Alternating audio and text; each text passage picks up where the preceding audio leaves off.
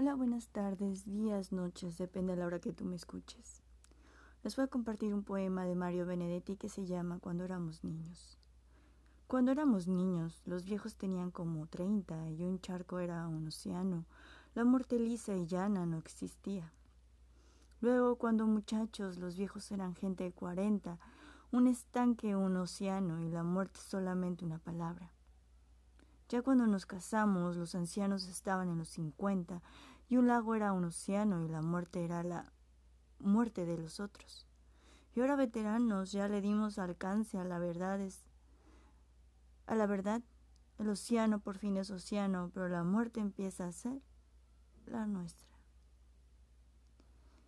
Aquí tocan varios puntos muy importantes sobre cómo desde niños vemos la vida hasta ya que somos ancianos. Desde niños somos niños con ilusiones, magia, sueños.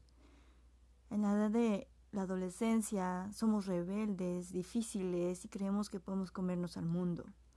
Ya cuando somos adultos, independientes o llegamos a un punto que formamos una familia, nos damos cuenta que la vida no es tan simple como parecía, que tiene un montón de dificultades donde subes, bajas, pero tratando de estar en una estabilidad emocional y en una estabilidad económica o como uno crea estar estable. Ya que estamos viejos, yo creo que llegamos a un punto donde nos cuestionamos tantas cosas de saber si hicimos bien las cosas antes, si supimos disfrutar la vida o qué nos faltó.